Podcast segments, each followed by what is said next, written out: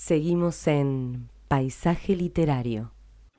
Estamos de regreso e ingresamos en nuestra sección de entrevistas. En esta oportunidad vamos a estar charlando con la escritora argentina Cristina Cuesta, que nos va a estar hablando de todas sus novelas. Banga, Miércoles de Ceniza, especialmente vamos a tocar Nunca nadie me ha amado más, que lo pudimos leer, y lógicamente lo que está por venir. Más allá de Florece en Otoño, que fue publicado por nuestras amigas de Librománticas. Vamos a presentar a Cristina y a tener una linda charla. Muy buenas tardes, noches, Cristina. ¿Cómo va todo por ahí? ¿Qué tal, Gustavo? Un gusto. Muchísimas gracias por esta entrevista. Muy contentos que me hayan convocado.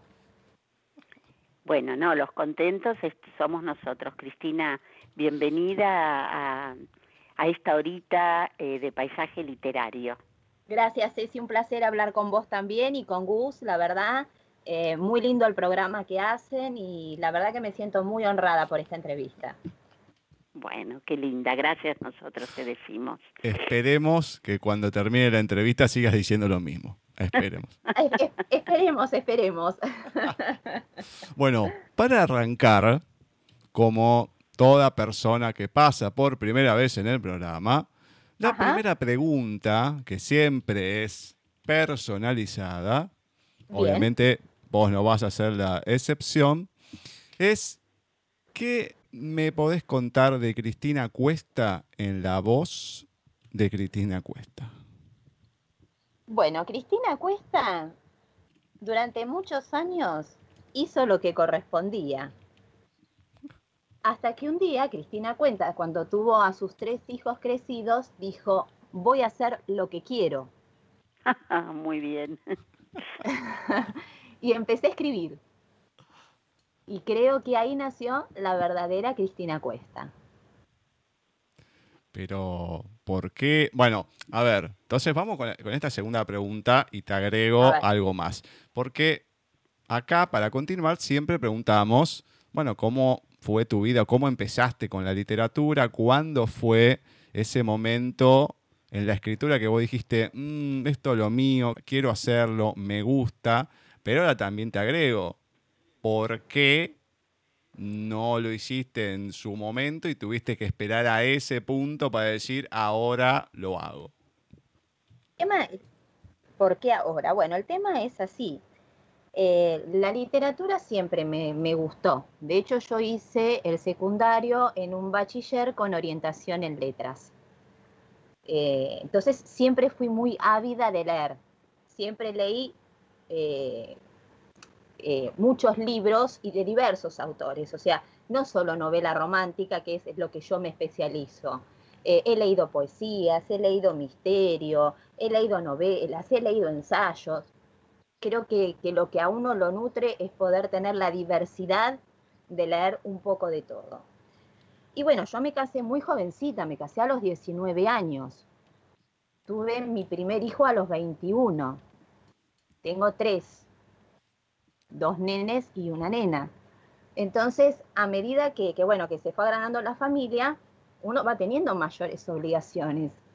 De hecho, siempre trabajé y trabajé como administrativa, trabajé con números, que no era lo que me gustaba, pero era lo que nos daba la entrada y era la ayuda para el sostén de familia, si bien mi esposo este, siempre trabajó y trabajó mucho más que yo.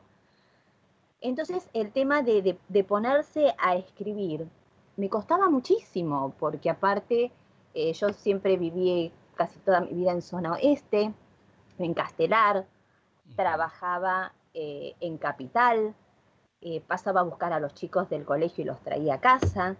Entonces se me hacía muy complicado tener el tiempo para poder sentarme a escribir. Leer trataba, aunque sea en la noche, aunque estuviese cansada, de tener la constancia de leer dos o tres páginas, aunque fuere. Esa constancia siempre la pude mantener a lo largo de los años, pero de repente poder sentarte a escribir, decir dispongo de una hora, no la tenía. Teniendo tres chicos realmente no la tenía. Obviamente al ser mamá tan joven, también no, no, siendo tan mayor, me pude dar ciertos lujos. Decir, bueno, ahora ya no tengo chicos chicos, cada uno tiene su vida, tiene su familia, sus hogares. Me puedo dedicar a hacer lo que me gusta. Y arranqué yo a escribir mi primer novela, que se transformó en una biología, que se llama Banga, mi primer novela. ¿Por qué? Porque cuando justamente tuve a los chicos más grandes, pudimos darnos con, con mi esposo ciertas satisfacciones que antes con, con, la vorágine de los chicos y el colegio y las actividades no podíamos, como conocer, ir a España y conocer la aldea donde vivió mi abuela. Mi abuela es gallega, de Orense, y vivió en una aldea que se llama Banga, que al día de hoy tiene 185 habitantes. ¡Ay, qué lindo! Tuve la fortuna de hacer este viaje con mi esposo y con mis padres o sea que mi papá pudo conocer el lugar donde nació su mamá. Y fue tan maravilloso. Me nutrí tanto, porque obviamente como nieta de gallego, eh, mi abuela me ha contado infinidad de historias, desde la romería, donde salía la Virgen desde la iglesia, y atrás toda la gente cantándole a la Virgen, los bailes de las muñeiras, eh, las comidas típicas de ahí, eh, está en pie la casa que fue de, mi abuela. Entonces, cuando yo llegué a ese lugar, no me resultó nada extraño, yo ya lo conocía. Claro. Porque me había hablado tanto de esto que ya lo tenía incorporado, lo llevaba en la sangre. Y le dije a mi esposo en ese momento, el día que yo me pueda sentar a escribir, voy a escribir algo referente a esto. Y si bien la historia es completamente ficcionada, los lugares son reales porque yo los viví. Y ahí nace, ahí nace mi primer contacto de sentarme y decir, lo hago. No, no me sentí con la idea de decir, la voy a publicar. No lo pensé. Pero a veces las cosas se dan y se dan cuando se deben dar.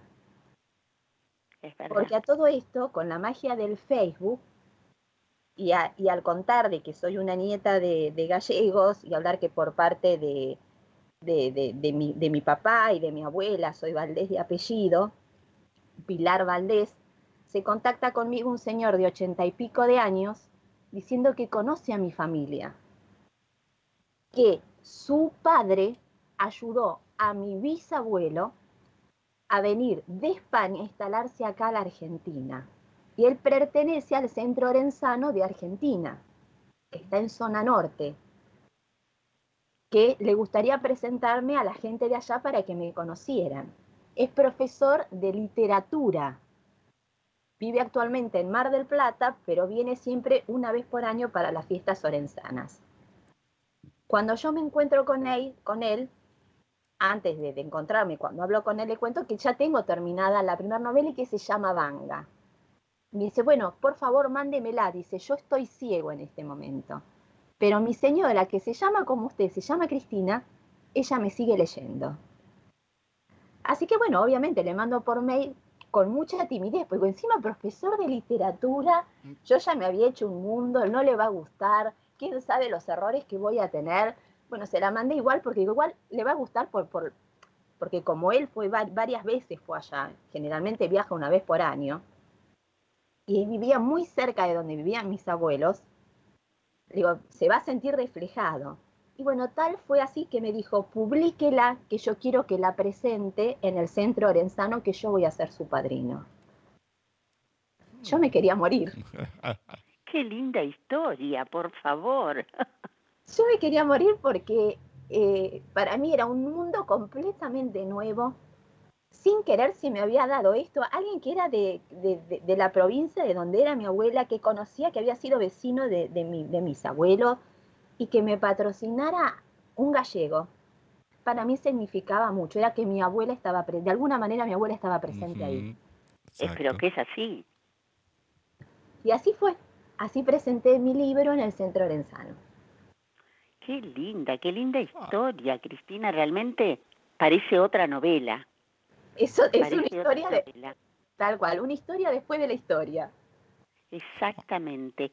¿Y mm, podés hacernos una síntesis de Banga, más allá de lo que dijiste, de qué trata la historia? Sí, cómo no. Vuelvo a aclarar que es totalmente ficcionada, salvo el tema de los paisajes y la comida, el resto este, no es real. Eh, se trata de Constanza. Constanza vive con su abuela. Sus padres fallecieron en un accidente. Constanza eh, vive acá en la Argentina, eh, tiene un matrimonio fallido y su abuela la manda a la aldea Banga para que se vaya a despejar, porque la ve mal a su nieta y no la puede ver así. Su abuela antes de venirse acá a la Argentina dejó allá una casa que se llama la Casa Solariega de los Valdés, cosa que existe, que es la casa de mi abuela.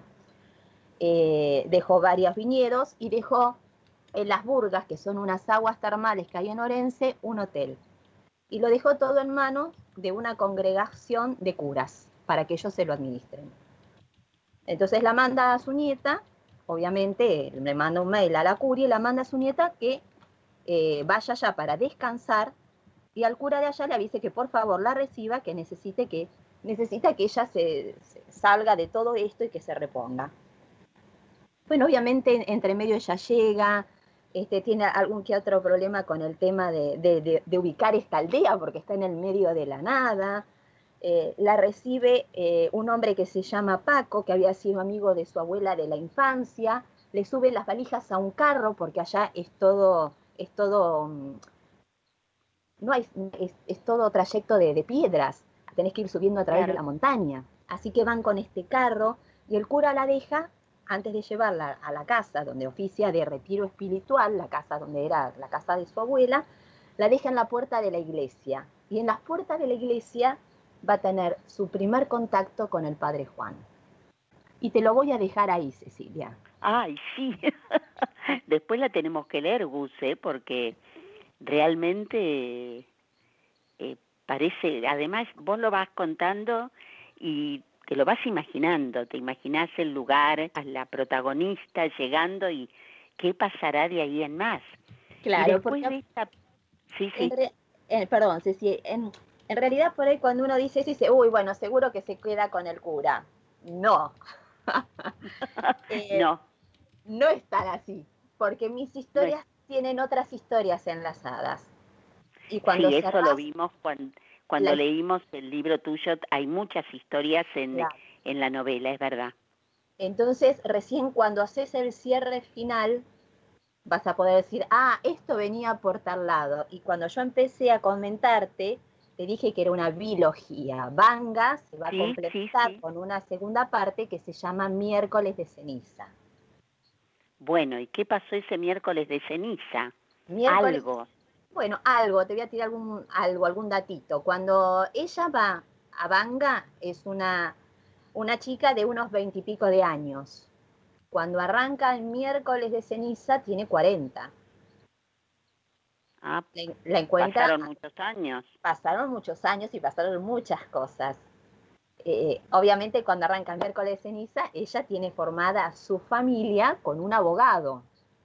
Ajá y hay una situación eh, muy, este, que a ella le produce un quiebre, que es la muerte de alguien, donde a ella la va a llevar a replantearse muchas cosas. Esa muerte se da un miércoles de ceniza, que es cuando empieza la cuaresma para la gente cristiana. Y que hace poquito pasó. Este miércoles. Claro, claro. Este miércoles fue el miércoles de ceniza. Claro, hace muy poquito. Así que bueno, ahí van a tener que ver la segunda parte, cómo, cómo, cómo, cómo transcurrió Constanza su madurez. Qué bonito, realmente. Em, una pregunta, todo esto que vos nos estás relatando, ¿cuánto tiempo te llevó elaborarlo? Mira, mm, eh, Banga me llevó casi un año. ¿Y sí? Era mi primer novela, y obviamente eh, me apoyé en una profesora porque había cosas, eh, temas, yo hago muchos diálogos, entonces el tema de los diálogos por ahí no los tenía bien resueltos, entonces sí necesité apoyo. Eh, miércoles de ceniza surge porque mi community manager, que se llama Laura Giuglietti, después que le, leyó Vanga, dice, vos no podés dejar la novela así, las novelas se pueden leer por separado, lo aclaro. Claro. Pero me dice, obviamente, cuando vos tenés la, figura de un cura, ¿a quién no le llama la atención? y cuando vos decís seguro que termina con el cura y ves que con el cura no termina, pues no, hay que seguirlo. Claro, le tenés que dar otro fin, no me lo podés dejar al cura siendo cura. Y yo como, como católica y cristiana que soy, me sentí en la disyuntiva de que yo, no, no, primero no quería hacer una novela más donde el, eh, donde el cura terminara con la protagonista. Por otro lado, la gente que leyó Vanga te decía, no, no, al cura no me lo podés dejar así. Ay, qué cómico. Entonces era muy difícil poder resolver y dejar a todos conformes. Pero creo que lo resolví bien. No te voy a decir cómo.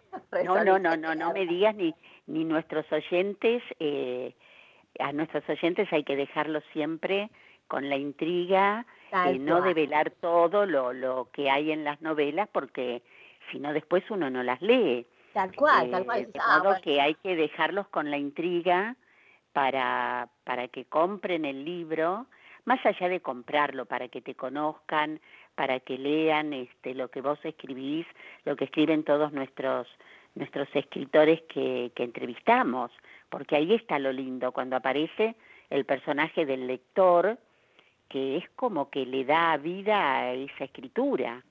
Sin un lector de nada serviría haber escrito, me parece a mí. Totalmente, totalmente. Por eso es tan enriquecedor cuando el lector lo lee y te hace la devolución. Claro.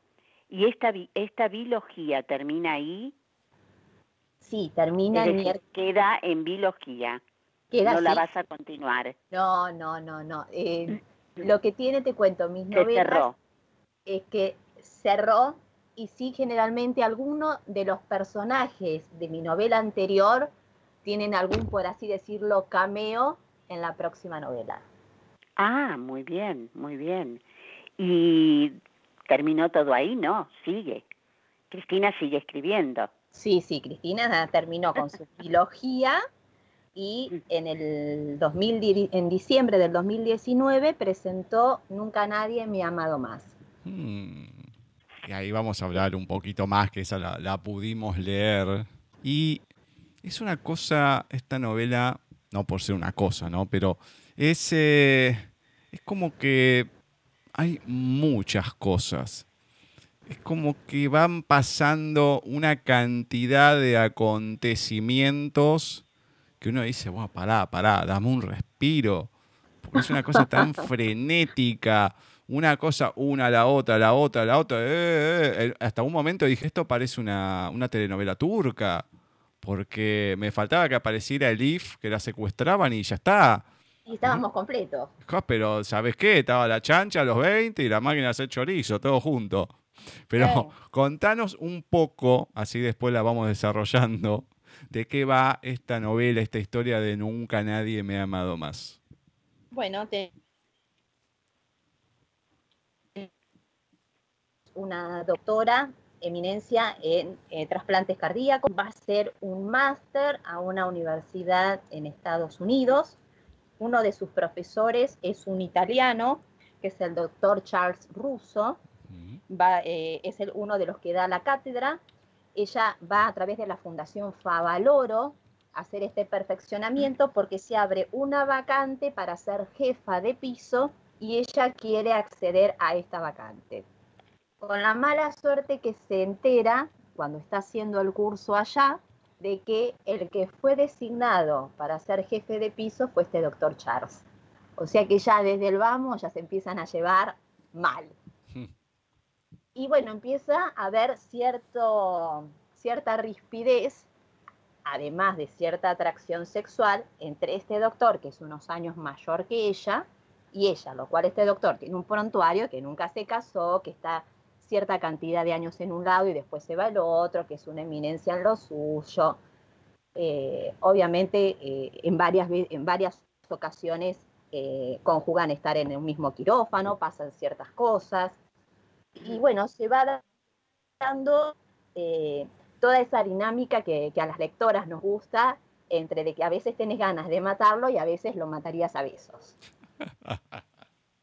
no suele pasar esas cosas, con nuestros esposos también no suele pasar esas cosas. Por supuesto.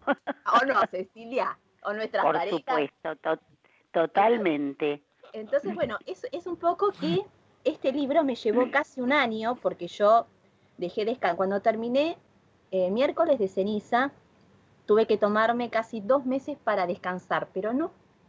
Era como que tenía tan arraigado a los, a los personajes anteriores que tenía que hacer el duelo.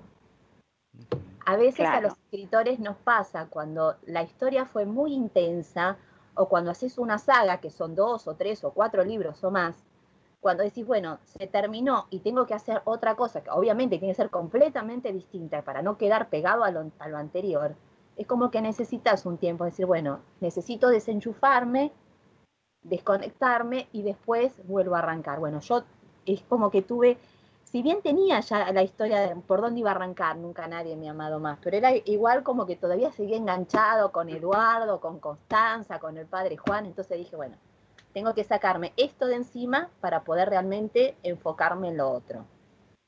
Y me llevó casi 10 eh, meses hacerla, porque arranqué en febrero, marzo y la presenté en diciembre.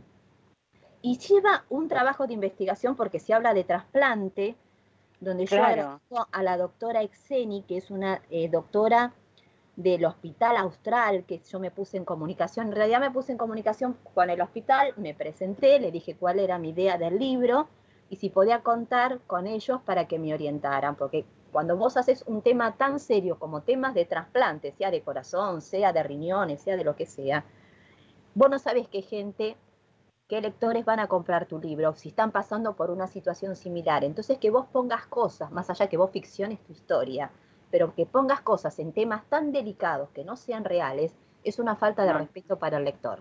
Por supuesto, claro. Entonces yo, si iba a hablar de eso, tenía que documentarme más allá de Wikipedia. Tenía que hablar con un profesional y con un profesional eh, que estuviera todos los días en esto. Y hay una parte, por ejemplo, de trasplante, que es trasplante de riñón, que es algo mucho más específico que un trasplante para adulto. Entonces, cuando mando el mail explicando eh, los problemas que se me planteaban, enseguida del hospital me respondieron que un profesional se iba a poner en comunicación conmigo.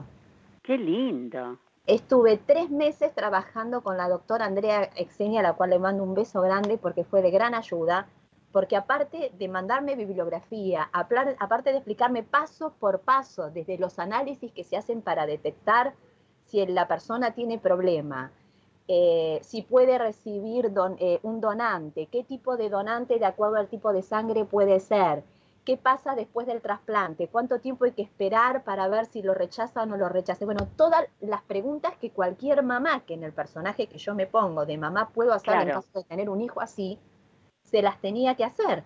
Y después tengo que fisionar todo lo que, la información que ella me da, volcarla a, la novela y volvérsela a pasar para que ella me chequee si la información que yo puse es correcta. Estaba correcta, claro. Por eso no, es un trabajo de investigación eh, serio. Sí, sí, sí. Y me sentí muy conforme y cuando ella terminó, ella vino a la presentación que se hizo un hotel en Buenos, acá en Capital, en Buenos Aires. Eh, vino ella a mi presentación y una de las cosas que dijo que se sintió muy a gusto trabajando conmigo y que después que leyó se sintió muy bien porque es como que también uno lleva el, todo el tema del trasplante, lo lleva a, otro plano para que también la gente pueda tomar conciencia lo importante que es donar órganos, que era un poco el mensaje que yo quería dejar, no solo el tema de la historia, el tema de la donación de órganos. Claro, eso, y se nota, se nota este, cuando uno lo lee que está, eh, a ver, yo desconozco el tema, Gus no, pero yo lo desconozco y, mm, claro, yo lo desconozco, pero es, eh, te das cuenta que es real, que es verdad, eh, que no, no es ficción esa parte. Tal cual, Ceci, te digo más, muchas de mis lectoras me dijeron, mira, me pareció bárbaro, pero hablas mucho del tema trasplante, digo, y sí, era lo que correspondía, o sea, hay cosas que como, como mujer y como mamá no podía no poner. Más allá de que uno sabe que es una novela, ¿no? No, no, no, por supuesto. Así que bueno, me sentí muy, muy a gusto haciéndola. Eh, me dio muchas satisfacciones. Eh, sí, eh, esta mujer este, también ha pasado lo suyo, como todas mis protagonistas. las relaciones interpersonales, bueno, yo te comento que estudio psicología social. Entonces por ahí también podés ver a través de los libros que las relaciones interpersonales entre los personajes son muy importantes, el tema arraigado de la familia, el por qué actúan de tal o cual manera, ¿no es cierto? O sea, en todo hay un porqué, nadie es así porque sí. No, y cuando uno va leyendo o va, eh, va viendo a cada uno de los personajes, si bien sabes que, que es ficción, son muy reales tus personajes, son muy creíbles. Eh, todos los momentos por los que pasan te pueden haber pasado a vos, a mí, a cualquiera de nosotros. Eh, no quedan así flotando como pasa con, con algunos que vos decís, no, esto no puede ser, o cómo va a ser eso. No, no, no, no, son totalmente reales y, y, y eso, bueno, lo que estás estudiando nos corrobora eh, lo, que, lo que leímos, digamos. Sí, sí, sí, es un poco así y también un poco de que mis personajes no son ni totalmente buenos ni totalmente malos, son humanos. Son humanos y tienen todo, sus luces y, sus sombras. Tal cual. Ahora, ¿te tocó a alguien sacándome a mí, no? Porque ahora estamos hablando, pero a alguien que haya pasado por trasplantes y demás y que te haya comentado algo? Mira, tengo a mi papá, eh, en realidad no, mi papá eh, no le funciona ninguno de los dos riñones, está con hemodiálisis, por su edad no, eh, no puede acceder a No puede entrar, sí, por la edad no. Y no sé, te digo que mm, no sé cuánto tendrá, pero cuando yo me trasplanté había una persona que tenía más de 80. y te digo, estaba mejor que todos nosotros porque con la cuestión de las defensas, cuando sos más grande tenés menos defensa, obviamente yo tenía 27 años, me parece, más o menos por ahí. Un poquito más a lo mejor. Y mm, claro, las defensas son otras. Y estaba, pero mejor que cualquiera de los demás que nos habíamos trasplantado en ese momento. Claro, lo que pasa es que también tenés este tema de que, bueno, si, si la persona, el paciente, tiene alguna enfermedad de base. Ah, bueno, sí. Bueno, yo tenía, yo la diálisis venía por la diabetes. Claro. Pero el tema es la condición, la, condición física, más allá que tengas, obviamente, sí, si no tenés otras patologías. Hay una chica, cuando yo me trasplanté, en realidad el segundo llamado se lo habían dado a otra chica, que después hice una amistad, porque ya estuve en dos operativos nada más, el segundo me tocó a mí. Cuando es trasplante doble, riñón y páncreas o renopancreático, es, mm, digamos, mucho más chica la lista que el de páncreas. En su momento, cuando yo estaba, el de riñón eran más de 6.000 personas y el de páncreas eran ciento y pico. Obviamente tenés que encontrar un donante más allá de la compatibilidad y todo, etcétera, etcétera, que tenga bien en condiciones el riñón y el páncreas, las dos cosas. Pero a esta chica no, o sea, tenía problemas circulatorios, estaba en emergencia nacional. Cuando entró, vieron que donde no tenían dónde ponerle una vía central, y en el único lugar era donde le tenían que poner el páncreas. Y lo oh. cómico fue que a mí me tuvieron, pero más de 24 horas, bastante más, y no me decían nada, digo, yo me estaba muriendo de hambre ya. La diálisis, que ya te deja medio medio, sin comer. Entonces llamo, digo, iba a comer, digo, bueno, llamo. Y justo cuando yo dice, no, justo te íbamos a llamar, la típica. ¿eh? Estamos, cuando llamas un remis, no, no, está ahí en la esquina. Y no, no, te venís, venite para acá porque te tenés que trasplantar. Yo me quedé duro, digo, ¿cómo? O sea, si, no llamaba, qué sé yo. Y bueno, así de una, cosa totalmente, no fue lo único atímico que me pasó. Pero bueno, fui, no, no me dejaron, pero ni, ni, pensarlo, pues yo dije, ya está, no me trasplanto. Y en el momento que entraba yo, la sacaban a la chica o la despertaban y obviamente todo yo no la escuché, pero mi tía sí, y obviamente el llanto de decir, bueno, ya estoy trasplantada y tener que explicarle que no, que no la pudieron trasplantar porque no, no, no había manera de ponerle una vía central y casi se le pasa la hora, digamos, para trasplantarse. Y bueno, justo varios meses después, lo mío fue en julio, no, en junio, junio. Y a ella, bueno, le logran hacer solamente de riñón en septiembre, pero estaba ya muy complicada. Claro. Eh, más allá que a mí después me trasplantan.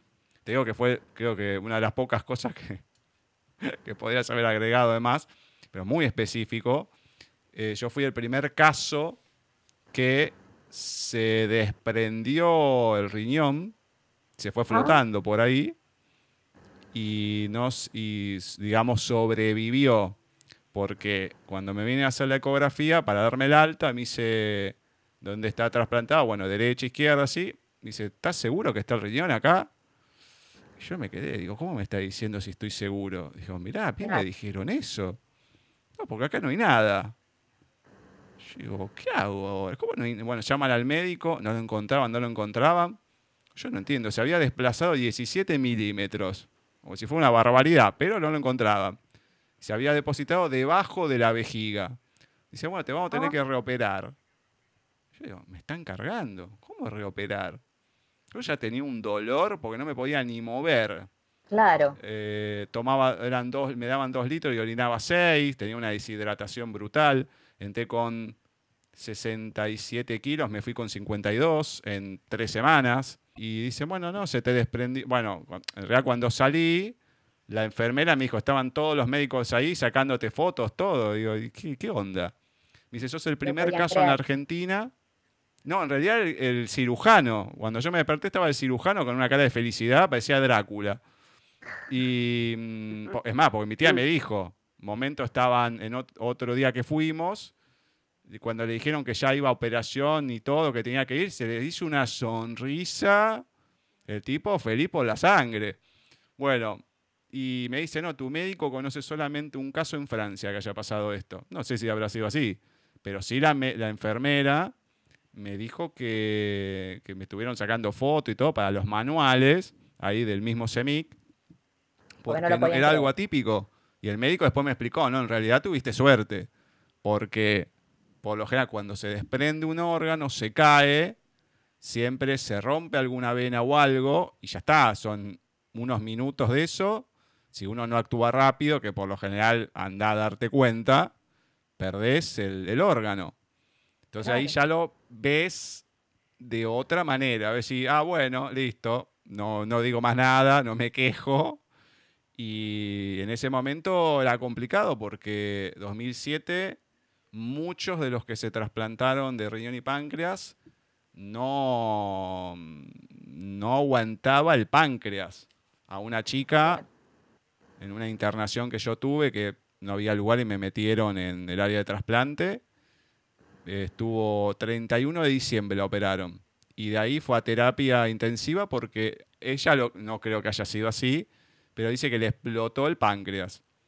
Se lo trasplantaron, tuvo como una, una suba de tensión, de presión arterial y como que habrán reventado, se habrá explotado algunas venas o algo y ya está lo, perdió. Entonces hay, hay, muchas cosas y de esa camada soy uno de los pocos que conocí que pudo salir adelante con el riñón y el páncreas.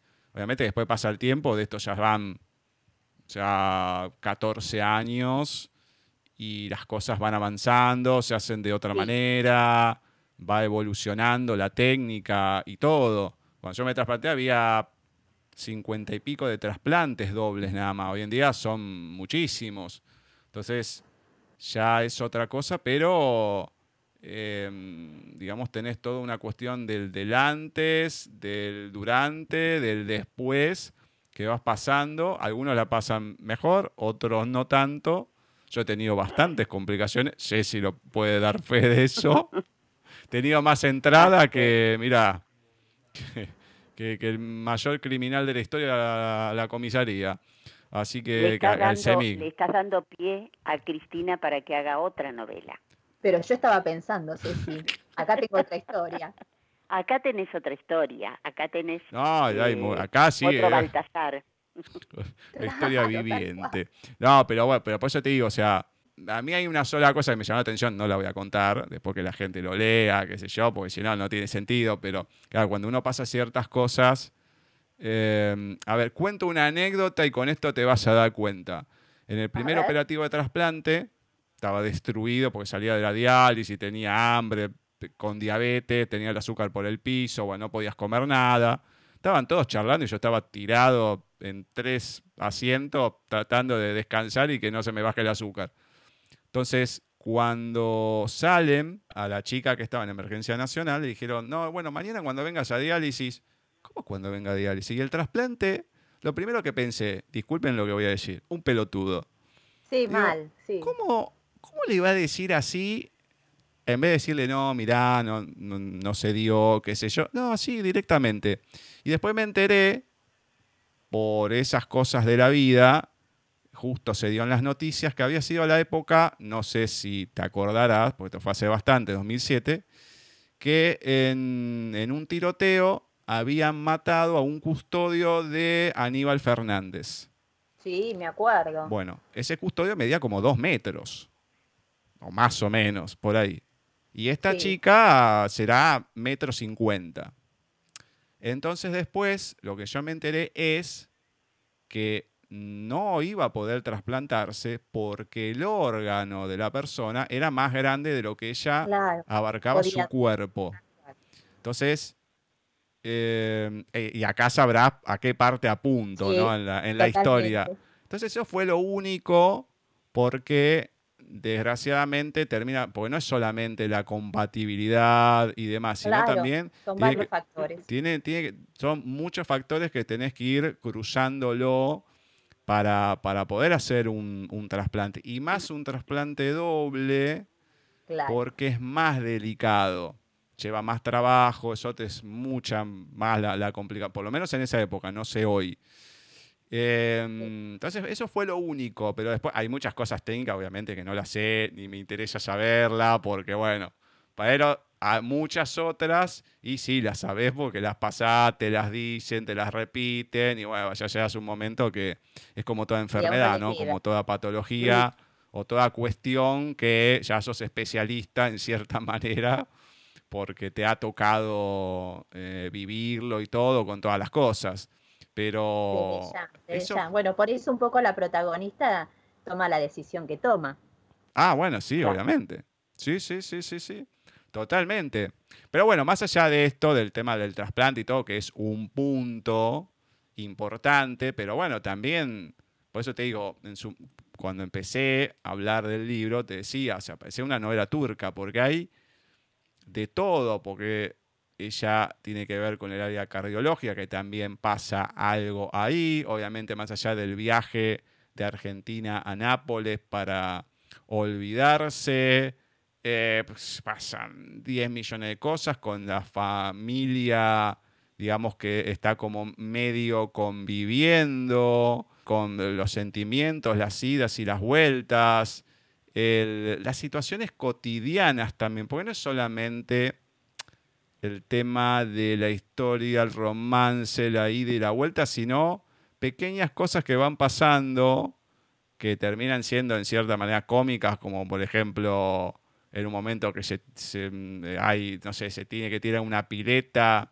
y cómo está vestida y lo que va pensando, pero no lo que va pensando, sino cómo lo dice, la expresión de, cómo a está como vestida y demás. Para uno como mujer, si estás en esa situación, que vos tenés por ahí que socorrer a alguien, vos te tirás a socorrer, pero vos decís, pero justo ahora, voy a decir una expresión que no se dice, pero carajo, justo ahora que me vine así, Claro. vestida, me pasa esto, y, y nos, Está suele muy pasar a buena de escena. pensar eso. Está muy buena esa escena, muy, hay- muy bien lograda. Hay una, marco esta y te dejo, Ceci, porque si no es un monólogo mío.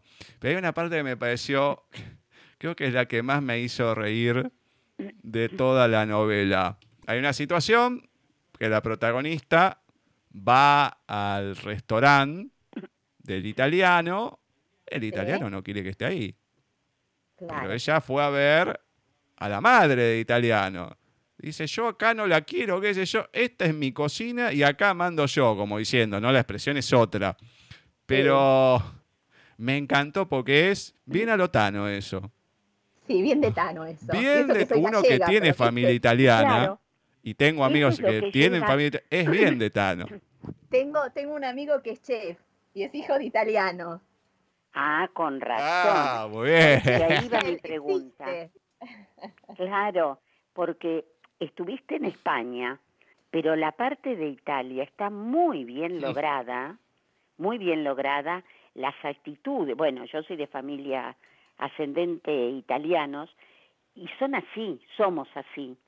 La familia, el- el- la discusión, el apropiamiento de los nietos, bueno, todo eso, ¿cómo surge? Justamente, yo tengo, nosotros, bueno, mi familia somos todos españoles, pero tengo muchos amigos que son de descendencia italiana. Y bueno, mi amigo, Claro. mi amigo Miguel, que es chef, que bueno, cada tanto nos juntamos para comer y nos hace su comida. Y bueno, yo, los padres ahora ya no viven, pero en su momento vivían y, y charlábamos y, y te invitaban y probate el limonchelo que hacemos nosotros y probate este, e- este Claro. salamín y probate este quesito. Eh, eso es muy, muy de los tanos. Claro, claro. tomé todo eso, inclusive cuando hay algunas recetas, lo llamé a mi amigo y digo, mira, necesito hacer una escena así, digo, porque aparte de algunas palabras, yo las pongo en italiano, Sí, como para claro. darle más, más sentido a la novela, ¿no es cierto? Y, y en una de las escenas, mi amigo Miguel me dice, ay, hacete una escena que esté amasando, que eso es bien erótico. Digo, chiquito, chiquito, vos metete en la cocina que es tuya, pero la novela me la dejas que es mía. Claro. Cargando, cargándolo, ¿no es cierto? Pero bueno, el tema de, de- de los modismos y eso me apoyé mucho en él. Ah, con razón, claro. Sí, sí, sí, porque típico italiano es. Entonces venía yo pensando, claro, eh, de algún lado lo tenés que haber sacado. Los personajes eh, para mí están súper bien logrados.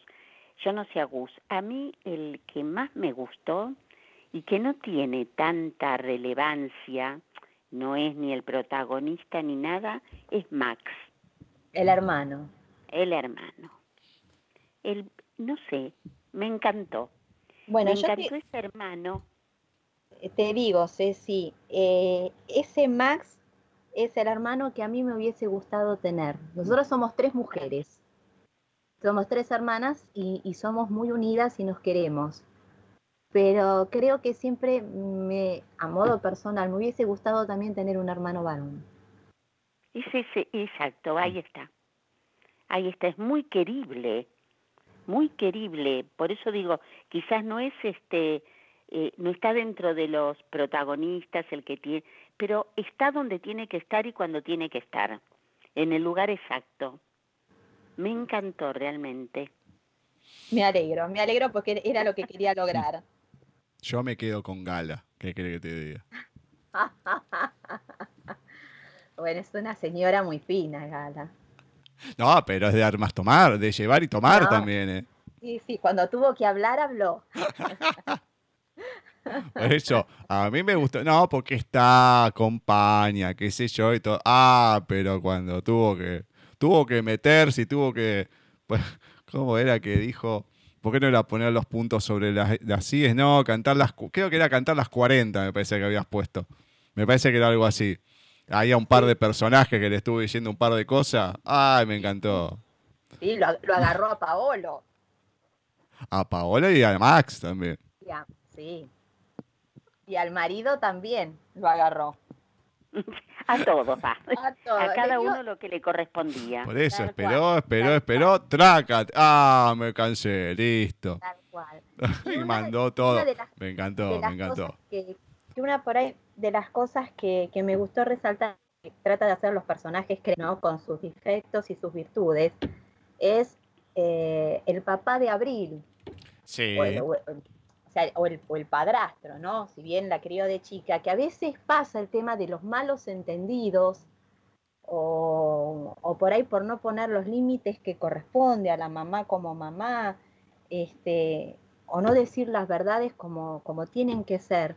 ¿Qué, qué brecha se abre entre las mismas Es familias? Pues, qué Es verdad. difícil es poder sortear eso, ¿no? Que a veces suele, uno lo sortea cuando pasan cosas este, preocupantes o cuando pasa una cosa de salud, ¿no es cierto? ¿Cuánto tiempo a veces perdido en cosas que se podían haber solucionado con una charla sincera? Es cierto. Y es muy común que pase eso en las familias. Sí, eh, muy común. Y cuesta muchísimo después como, como bien decís, revertirlo, sin decirle a nuestros oyentes eh, algo fundamental de la novela. ¿Podés regalarnos con una partecita de, la misma? ¿Podrás leer algo? Pero, ¿cómo no? Vos sabés que me fue difícil elegir. claro. Eh, digo, bueno, es que esto no, y si digo esto ya estoy spoileando, y si digo esto ya estoy spoileando. Bueno, voy a arrancar cuando ella llega a Italia, si les parece. Ah, perfecto. ¿Eh? Como conoce a Paolo. Perfecto. Dice así, partí a las 12 y 40 desde Seiza hacia el aeropuerto de Roma, llegando a las 6.40 a Fiumicino. Las 13 horas que duró el vuelo me resultaron interminables. Mis tres meses de embarazo trajeron como resultado náuseas constantes. Tenía que apurarme para abordar el próximo vuelo, ya que este me llevaría a Nápoles. Gala me había avisado que en el aeropuerto Capodicino estaría esperándome el sobrino de Gabriel Conti, llamado Paolo, hijo de su hermana Ángela. Su familia poseía plantaciones de cítricos y eran grandes productores en Sorrento. Si bien allí tenían su villa, ellos residían en Salerno, ciudad que se encontraba a pocos kilómetros de ahí. Paolo se dedicaba a la gastronomía y a la fabricación del limoncello, ya que su receta era bien conocida por toda Italia. Enseguida me vino a la mente la novela de Viviana Rivero, La magia de la vida, y rogué por encontrar allí a mi Fedele. Los fines de semana, cuando su actividad se lo permitía, se abocaba a los coches. Mecánico por elección, los fierros eran su cable a tierra. Mientras estaba en vuelo, recordaba las palabras del doctor Conti. Mi sobrino te irá a buscar y estará atento a tus necesidades. Apóyate en él, está acostumbrado a lidiar con una madre y cuatro hermanas. Créeme, conoce bien el tema. Te hospedarás en mi casa. Está a un costado de la casa principal donde reside la familia. Es muy sencilla y tiene una increíble vista al mar. Allí dispondrás de la privacidad que necesitas para vos y tu hijo. En el garage hay un Volvo viejo que te servirá los primeros meses para movilizarte hasta que puedas comprarte el tuyo si así lo deseas. Los caseros se llaman José y Magdalena, gente de mi confianza. Pero Avi, si no te sentís a gusto o te arrepentís, no tenés obligación de quedarte. Avísame y enseguida pido tu traslado para la Fundación Favaloro. Vos sabés muy bien que tanto para Gala como para mí sos la hija que no tuvimos. La voz del comandante me hizo despertar. Buenos días pasajeros. Les habla el capitán Lorenzo Pinardi. Primero me gustaría darles la bienvenida a todos en el vuelo AZ 1263. Actualmente estamos navegando a una altitud de 33.000 pies y a una velocidad de 400 millas por hora. Si la mañana sigue cooperando, deberíamos obtener una gran vista de la ciudad mientras descendemos. Gracias por elegirnos. Una vez que ubiqué mis maletas en la cinta, me dirigí a la puerta de salida. Había un hombre de unos 45 años, alto y de pelo oscuro, con un cartel que decía Doctore Abigail Pérez Rueca. Buena jornada, doctor Abigail. Buenos días, Paolo, encantada. Gracias por venir a buscarme, respondí. Es un placer. Mi tío me la ha encargado. ¿Cómo estuvo el vuelo? Cansador, contesté. Ya se va a poder recuperar en la casa. Allí está todo preparado. ¿Andiamo? Su auto, un Ferrari California Turbo, me dejó con la boca abierta. Lamenté que tuviese que usar su diminuto baúl para guardar mis valijas. El interior, de cuero marrón y los asientos eléctricos con memoria, me sorprendieron al estar acostumbrada a mi modesto auto. Partimos hacia Salerno. 58 kilómetros nos separaban de allí. Mi caballero andante había decidido llevarme por toda la costa malfitana de cara al mar Tirreno atravesamos mucho tránsito, puentes estrechos y curvas cerradas. El mar completamente azul turquesa contrastaba con el verde de los cultivos de los cítricos en las laderas. La tortuosa ruta atravesaba profundos valles que vuelven los espolones de roca que se encuentran sobre el mar, bajan hacia la playa y vuelven a subir en una sucesión de impresionantes vistas. El paisaje era único. Llegando a Salerno, le pedí que se detuviera un momento. Bajé para apreciar la costa malfitana en todo su esplendor. Paolo hizo lo mismo y acercándose me habló. Sé lo que se siente, dijo mientras observaba el mar azul con sus lentes de sol puestos. No, Paolo, no tiene idea lo que siento. Y el calor apremiante del mediodía me obligó a quitarme el saco haciendo más visible mi incipiente panza. ¿El señor Pérez vendrá pronto? preguntó intrigado por mi estado. No hay ningún señor Pérez, solo somos mi bebé y yo. Bueno, señora, no se preocupe. A partir de ahora seremos tres. Muy bien. Muy bien. ¿Hay alguien que me había olvidado, más allá de Gala? Es un personaje que me encanta y tiene menos participación todavía, que es Constanza. Constanza es fabulosa. Fabulosa esa mujer. Sí, es fabulosa. Constanza se llamaba mi bisabuela. Ah, yo te iba a preguntar si había alguna relación porque en Banga también hay una Constanza. Es la misma. Ah, la ah está bien. No sabía si había una correlación ahí o no. Entonces, digamos que los que leemos por primera vez esta novela podemos vislumbrar algo ahí. Claro. De las primeras. Ah, muy bien, muy bien, me encanta. Sí, tiene, tiene lo suyo, Constanza. Vos sabés que tenía esa, digo, esa es una buena escena, pero dije, no la vamos a leer, la vamos a dejar para que la Claro, no, no. No, ya es muy adelante, no, pero está muy buena, está muy buena. No, repito que es una novela que van a encontrar, se, va, se van a ver abrumado, la van a tener que ir leyendo de a poco porque van a decir, no, no, pará, pará, esto son muchas emociones muy pegadas, muy vertiginoso. Claro, a lo mejor la protagonista pueden pasar meses, qué sé yo, pero uno todo junto, así, Dios mío, pará, pará un poco acá. Y después, ya más al último, cuando vienen los trasplantes, así, todo ese, viene todo de golpe. No, no, no, pará, es como que mucho, y es brutal, brutal. A ver, ¿cómo decirlo? Mm, llegando antes del, del, epílogo, digamos, ¿no? Llegando casi al final. Llegando al final, la parte del, vamos a decirlo así para que lo entendamos nosotros, del sueño. Sí. Esa parte es, porque ya cuando deja algo dije, mmm, acá, y después, pero toda la escena de el principio, lo que hay en el medio con los todos los integrantes que hay y el final de esa parte me pareció brutal Además de cómo se queda la perplejidad y toda la naturalidad de otros.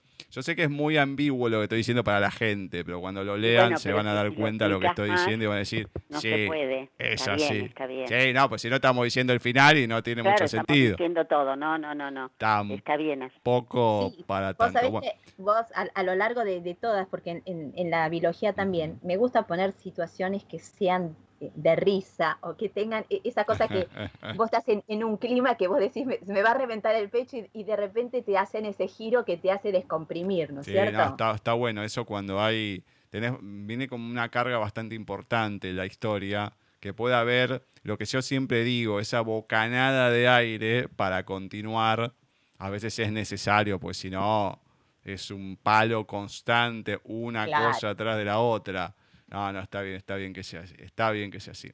Antes de pasar a que me contés dónde pueden conseguir el libro, las redes y demás, quiero que me contés un poquito de lo que fue tu participación en Florecer en el Otoño y lo que viene, y también la próxima publicación, Tu infierno o el mío. Sí. Bueno, te cuento, Florecer en Otoño somos 10 autoras independientes que la gente del libro Mánticas este, nos llamó para participar, que son cuatro estaciones. Está Florecer en otoño, está Postales de invierno, está Bodas de primavera y está Besos de verano. Eh, hasta el momento está editada Postal, em, eh, Florecer en otoño, donde yo tengo la participación de un cuento que trata de una escritora que está atravesando una crisis y se termina enamorando de su personaje. Qué increíble. Eh, lo van a tener que leer porque nosotros vivimos y hacemos vivir a la gente a través de nuestra escritura. Pero ¿qué pasa si vos tenés un quiebre tan grande en tu mente que te terminás enamorando de tu personaje? ¿Dónde está la línea de la realidad y de la ficción? Claro. Bueno, ahí la van a tener que leer. Ah, bueno, bueno. Eh, fue eh, una antología muy linda, a mí me gustó muchísimo, para mí fue un desafío porque yo vengo de escribir novelas, mis novelas son de 300 a 400 páginas y yo tenía que resumir en una historia que no pasara las 30 páginas. O sea, tenía que contar algo en el 10% de lo que yo vengo contando. Donde todo, tenía que tener el inicio, el desarrollo y el fin. Así que fue a nivel personal un desafío. Eh, con las chicas ya terminamos Postales de Invierno. Las Postales de Invierno, uno de los personajes del cuento de cada una es el protagonista en este segundo cuento. Ese es el hilo conductor, más las postales de invierno que tienen que estar incluidas dentro del cuento. Muy interesante, muy, interesante. ¿eh? lindo. Sí, sí, sí, sí. Y este nuevo lanzamiento que va, a haber ahora dentro de poquito? La, la, próxima que presento. Claro. Vos decís. Bueno, eh, tu infierno o el mío, bueno, yo te cuento. Durante dos años estuve yendo a una cárcel que es la número 40 de Lomas de Zamora, porque doy taller literario para personas privadas de la libertad. Entonces, dije, bueno, con todo este material, vos viste que los escritores es como que vos te sentás en un café y estás escuchando.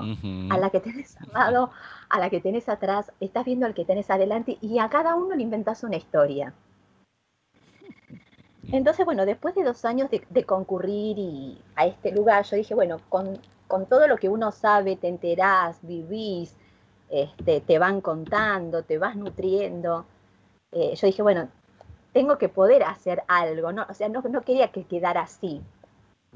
Entonces, mi nueva novela, que eh, va a estar saliendo entre marzo y abril de este año, ya está terminada, está en etapa de corrección, se trata de una chica francesa que sus padres son diplomáticos, tienen que emigrar a la Argentina por un traslado que tiene su